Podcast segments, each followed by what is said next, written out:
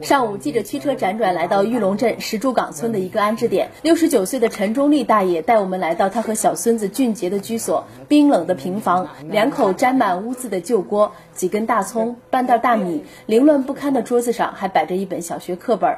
陈大爷说自己唯一的儿子六年前车祸去世，儿媳妇又离家出走，他和老伴就带着十二岁的小孙子相依为命。我顶多管着吃子，回头晚上整天在那酒椅上转转。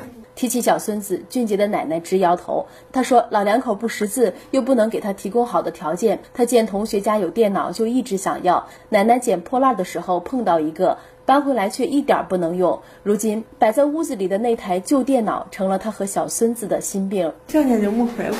可人家我不给他弄，就叫买这了买那的，你给谁会给他买？”陈大爷说：“俊杰现在非常叛逆，也不和陌生人说话。看着他这个样子，心里甭提有多难受了。”你看，这东西都都是啥？破的了，暂时维持。不，他真不好说，我这也不好说。荥阳市玉龙镇副镇长李智慧说：“像俊杰这样的困境儿童，镇里就有二十多个。他们做的只是物质帮助，但孩子更需要及时的心理疏导和精神陪伴。我们能做的就是给他们办低保。这些孩子的心理发育方面存在各种各样的问题，希望更多的爱心人士参与到对他们的成长的关心爱护之中。”郑州慈善总会的工作人员表示：“如果收音机前的爱心人士有意参与到帮助这些困境儿童的公益活动当中，也可以拨打电话八六零三零三九九联系，让我们携起手来关注他们的生活，关爱他们的成长。